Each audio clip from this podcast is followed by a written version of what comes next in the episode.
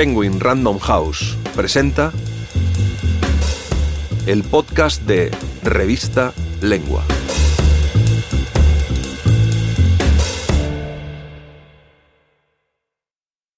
Ulises en su laberinto castellano, por Carlos Gamerro, narrado por Antonio Martínez Asensio. Cinco traducciones, tres en los últimos años, ofrecen adentrarse en quizá la novela más influyente y emblemática del siglo XX. La primera fue hecha en Buenos Aires en los años 40 por un hombre solo que desconcertó al equipo de anglicistas organizado por Victoria Ocampo y del que formaba parte Borges. Cada una de las traducciones tiene sus virtudes y sus defectos. Las que más se alejan del original más se acercan a su espíritu. Pero todas encarnan el mismo conflicto. ¿Cómo traducir a un castellano que incluye tantos castellanos una novela hecha de capas y capas de cultura occidental, escrita por un irlandés desde su variante desprestigiada de la lengua, para apropiarse del inglés británico imperial? El escritor argentino Carlos Gamerro, uno de los máximos especialistas en Joyce en español, se adentra en este laberinto apasionante que habla tanto de los conflictos del inglés como del castellano. En sus primeros 100 años de vida, que acaban de cumplirse el pasado 2 de febrero de 2002, Ulises ha acumulado cinco traducciones al español, dos de ellas realizadas en España, José María Valverde, 1976, corregida en 1989, y Francisco García Tortosa y María Luisa Venegas, 2001, y tres en Argentina. Si además de la mera superioridad numérica tomamos en cuenta que la realizada por el argentino José Salas Subirat en 1945 fue la primera, podría decirse que vamos ganando por goleada, aunque quién sabe qué nuevas incursiones preparan nuestros hermanos peninsulares en el país enmarañado y montaraz, como lo caracterizara Borges, de la novela de Joyce. Las traducciones de su obra han proliferado exponencialmente desde 2012, cuando ésta entró en dominio público, permitiendo la publicación de las versiones de Marcelo Zavaloy, Cuenco de Plata 2015, y Rolando Costa Picazo, Edasa 2017, que no hubieran sido posibles cuando la superioridad material del mercado español le otorgaba el derecho de pernada del mundo editorial. La idea de traducir la gran novela de Joyce surgió muy tempranamente en Argentina. La primera en intentarlo fue, como cabría esperar, Victoria Ocampo, que quería encomendarle la tarea, como cabría esperar, a Borges, pero descubrió que los derechos ya no estaban disponibles. Juan José Saer relata una versión de la historia en su J. Salas Subirat. Una tarde de 1967, el autor de este artículo asistió a la escena siguiente. Borges, que había viajado a Santa Fe a hablar sobre Joyce, estaba charlando animadamente en un café antes de la conferencia con un grupito de jóvenes escritores que habían venido a hacerle un reportaje, cuando de pronto se acordó de que en los años 40 lo habían invitado a integrar una comisión que se proponía traducir colectivamente Ulises. Borges dijo que la comisión se reunía una vez por semana para discutir los preliminares de la gigantesca tarea que los mejores anglicistas de Buenos Aires se habían propuesto realizar, pero que un día, cuando ya había pasado casi un año de discusiones semanales, uno de los miembros de la comisión llegó blandiendo un enorme libro y gritando Acaba de aparecer una traducción de Ulises. Borges, riéndose de buena gana de la historia, y aunque nunca la había leído, como probablemente tampoco el original, concluyó diciendo y la traducción era muy mala. Más allá del juicio de Borges, del cual enfáticamente discrepo, al igual que Saer, como veremos, la ironía de la situación y una de las probables razones de la mortificación de Borges se agudiza cuando nos enteramos que el primer traductor de una de las novelas más complejas de la literatura, considerada intraducible por muchos, no era una luminaria de las letras ni un dechado de erudición académica, sino un improbable vendedor de seguros y autor de libros de autoayuda, que terminó su educación primaria a los 23 años y tenía un manejo bastante precario del inglés. Los bobos se precipitan allí donde los ángeles no se atreven a caminar, podría pensar ante semejantes credenciales el lector, y así sería durante mucho tiempo, hasta que la publicación, en 2016, de la biografía de Salas Subirat, el traductor del Ulises, sudamericana, de Lucas Petersen, nos permitió asomarnos a una realidad mucho más rica y compleja. Más que la biografía de un individuo excéntrico, la apasionada investigación de Petersen lo coloca en el contexto de una época, la del grupo de Boedo, al cual Salas Subirat estaba ligado, la de editoriales populares y accesibles como Claridad, Thor o la propia Rueda, la de la primera generación de argentinos, hijos de inmigrantes, habitantes de ignotos suburbios que debían abrirse paso a la cultura a los ponchazos, la de los padres, abuelos o bisabuelos de muchos de nosotros. Una producción y circulación de la cultura tan intensa y productiva como la del Grupo Florida o el Grupo Sur, pero relegada a la insignificancia o al segundo plano por la mitología que éstos estaban en mejores condiciones de construir y haberles arrebatado la novela que representaba sus mayores aspiraciones, no fue una hazaña menor. Cuando de una obra como el Ulises se trata, la traducción forma parte de la historia de la literatura y la lengua de un país, tanto como su literatura en lengua original. En la literatura argentina del siglo pasado, la huella del Ulises puede rastrearse en las lecturas y traducciones parciales de Borges, quien llegó a ufanarse en un temprano artículo de 1925 titulado El Ulises de Joyce. Soy el primer aventurero hispánico que ha arribado al libro de Joyce y traduciría, para la misma época, las páginas finales del monólogo de Molly Bloom, en La rabia de Arl, que despotricaba en su prólogo a Los lanzallamas, 1931, que no podía leerlo por no estar todavía traducido. En el Ulises porteño, el Adán Buenos Aires de Marechal, en marcas diversas sobre los textos de Manuel Puig, Rodolfo Walsh, Ricardo Piglia, Luis Guzmán, etc. La literatura argentina siempre fue buena lectora del Ulises, así como la brasileña, sobre todo a partir de las traducciones y reescrituras de los hermanos Haroldo y Augusto de Campos, lo ha sido del Finnegan's Wake, que entre nosotros poca huella ha dejado, aunque la reciente traducción de Marcelo Zavaloy 2016 puede contribuir a modificar el panorama. Esta primera traducción de Ulises es entonces parte de nuestra historia literaria, como señalarían entre otros Juan José Saer. El Ulises de J. Salas Subirat aparecía todo el tiempo en las conversaciones y sus inagotables hallazgos verbales se intercalaban en ellas sin necesidad de ser aclaradas. Muchos escritores de la generación del 50 o del 60 aprendieron varios de sus recursos y de sus técnicas narrativas en esa traducción. La razón es muy simple.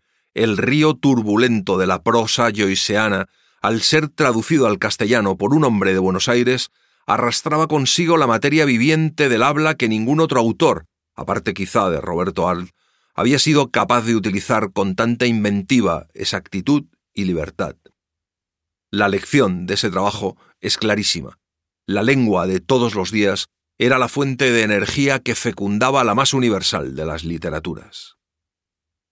Pero la importancia histórica que una obra pudo haber tenido en el pasado no la convierte necesariamente en la mejor opción del presente. ¿Cómo ha envejecido el Ulises de Subirat? Muy bien, en lo que al lenguaje se refiere, sigue siendo un deleite su lectura. No tan bien si lo que buscamos es la máxima cercanía al texto original de Joyce. No existían en aquel momento herramientas fundamentales para el desentrañamiento de las múltiples citas y alusiones literarias, referencias a la historia de Irlanda y a la vida personal de Joyce, como lo son Allusions in Ulysses de Thornton Weldon o Ulysses Annotated de Gifford y Seyman, y si bien ya se había publicado el primer estudio sobre la novela, James Joyce y Ulysses de Stewart Gilbert, 1930, según Peterson, Salas parece no haber consultado otra bibliografía que la biografía de Herbert Gorman, y de esta solo el primer capítulo. Esto resulta en una por momentos apabullante profusión de errores de comprensión, a veces inevitables. En el último lector, de Ricardo Piglia, inmortalizó el tránsito de Potato I have, tengo la papa, a Soy un zanahoria en el capítulo 4. Otros son fruto del mero descuido. En el 5, la Martha Clifford de Subirat escribe a Bloom ¿Cuándo nos volveremos a ver? en lugar de ¿Cuándo nos conoceremos? dando una idea totalmente equivocada de su relación, clandestina, pero meramente epistolar. Hasta la llegada de las versiones de Zabaloy y Costa Picazo, el lector argentino se encontraba ante un difícil dilema. Elegir la versión local, grata al oído y al corazón, pero poco confiable, u optar por las españolas, que incluían menos errores, pero también menos aciertos, y que suenan irremediablemente ajenas. Por otra parte, si en una versión como la de García Tortosa y Venegas no hay errores de comprensión propiamente dichos, sí hay elecciones bastante discutibles. Por dar solo un ejemplo, en el capítulo 3 traducen la frecuente e inocua palabra evening, atardecer, por lubricán, que si bien significa correctamente atardecer u ocaso, así al menos lo afirma el diccionario, al despavorido lector puede sonarle más bien a marca de gel íntimo. Es también un lugar común, al menos en Latinoamérica, hablar de la notoria fealdad de la mayoría de las traducciones hechas en España, especialmente cuando el argot asoma. Para los traductores españoles, eso que arrojan sobre la página no es su dialecto, es la lengua, así sin más. Dialecto es lo que hablan los otros, nosotros. Ocho siglos de historia, una serie de conquistas imperiales y el inquisitorial diccionario de la Real Academia respaldan ese permanente hábito de descortesía. España no sabe de hermandad, sino de maternidad. El traductor latinoamericano, en cambio, es consciente de estar traduciendo para una comunidad de hablantes heterogénea, y es más cauto a la hora de endilgarle sus formas locales a los lectores extranjeros. Todo esto, por supuesto, no se aplica a la literatura en lengua original, donde cada región lingüística tiene el derecho, algunos dirán el deber, de prodigar las formas locales, pero en la traducción es un signo de descortesía que va de la mano con una política de mercado que impone los textos propios e ignora los ajenos. La delusión imperial inevitablemente resulta en una lengua provinciana. García Tortosa y Venegas insisten con el argot propio más aún que su predecesor y compatriota Valverde, y aún lo justifican, no sin inocencia en el prólogo. La informalidad del lenguaje y las expresiones deslenguadas de los clientes han de ser las de un grupo de amigotes españoles en idénticas circunstancias. ¿Y por qué no? dirá el lector de esta nota. Si los argentinos, mexicanos o ecuatorianos quieren su Ulises, nadie les impide traducirlo. Quizá, a esta altura, haga falta aclarar que el Ulises original está escrito no en una lengua o dialecto, sino en la tensión entre una variante desprestigiada, el inglés de Irlanda, y otra dominante, el inglés británico imperial, relación que puede compararse, aunque no homologarse, a la que existe entre el español de España y el de los demás países de habla hispana. Una traducción española, entonces, necesariamente, invertirá esta tensión o, como sucede en las dos versiones existentes, la ignorará.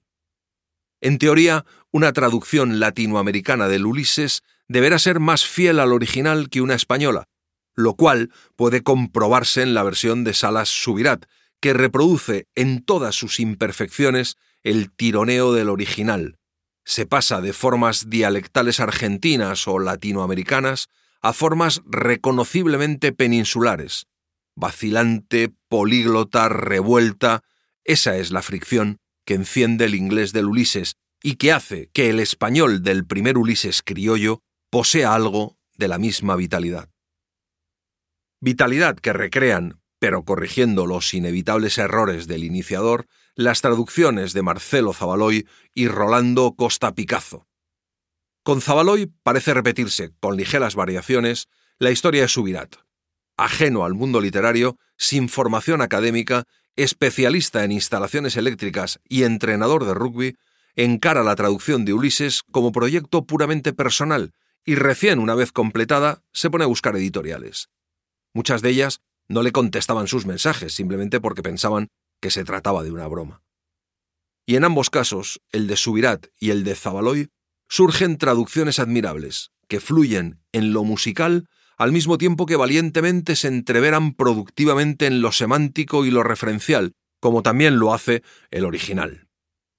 Zabaloy contó además con lo que nunca tuvo Subirat, un editor riguroso y tozudo como Edgardo Russo, que revisó, discutió y confirmó cada palabra con él, y una posterior revisión a cargo de un formidable equipo que incluyó al editor Pablo Hernández y los especialistas Eugenio Conchev, Teresa Arijón y Anne Gatchet. La edición de El Cuenco de Plata incluye una acotada y atinada serie de notas explicativas y un listado de personajes que el inevitablemente sufrido aunque feliz lector de Ulises no dejará de agradecer. Yo también pensé que se trataba de una broma cuando el profesor Rolando Costa Picazo, ante quien había rendido mi final de literatura inglesa en la VA, eligiendo como tema el Ulises, que duda cabe, me puso un 7, creo que fue en ese momento que decidí dedicar buena parte de mi vida a la obra de Joyce.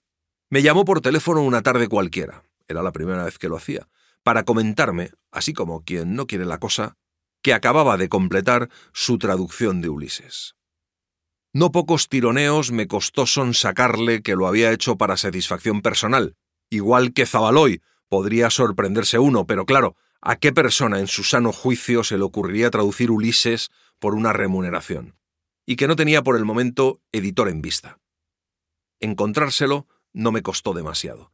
Mi primer intento despertó el interés de Fernando Fagnani, editor de mis novelas en Edasa Argentina, que terminaría publicando esta quinta y por ahora última versión. La principal novedad que agrega la traducción de Costa Picazo es su profuso aparato crítico. 6.379 notas, para ser más precisos, lo cual no debería sorprendernos tratándose del autor de la edición crítica de la obra completa de Borges. Y al igual que en la versión de su inmediato predecesor, un conocimiento minucioso de la obra, el contexto y las referencias literarias de Joyce, y su obstinado rigor, aunque la tarea debe haber sido agotadora. En algún momento de nuestra conversación se le escapó el calificativo evil, malvada, para referirse a esta endiabladamente intrincada edificación de Joyce. ¿Qué nos depara el futuro?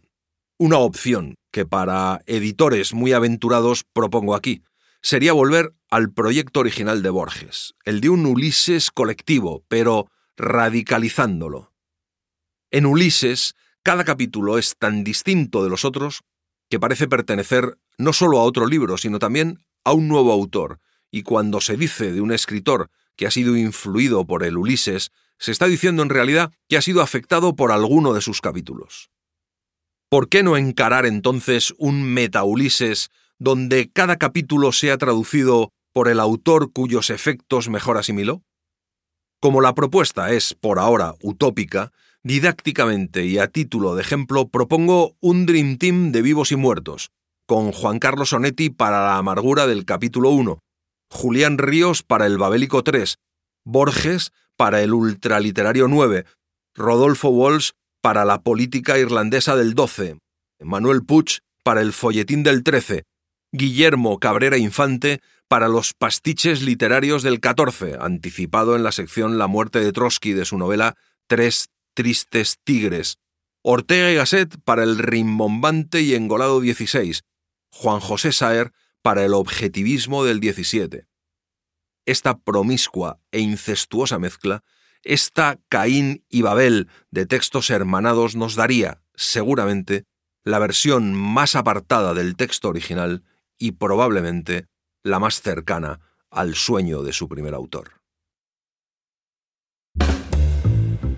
Si quieres leer este y otros artículos, entra en revistalengua.com.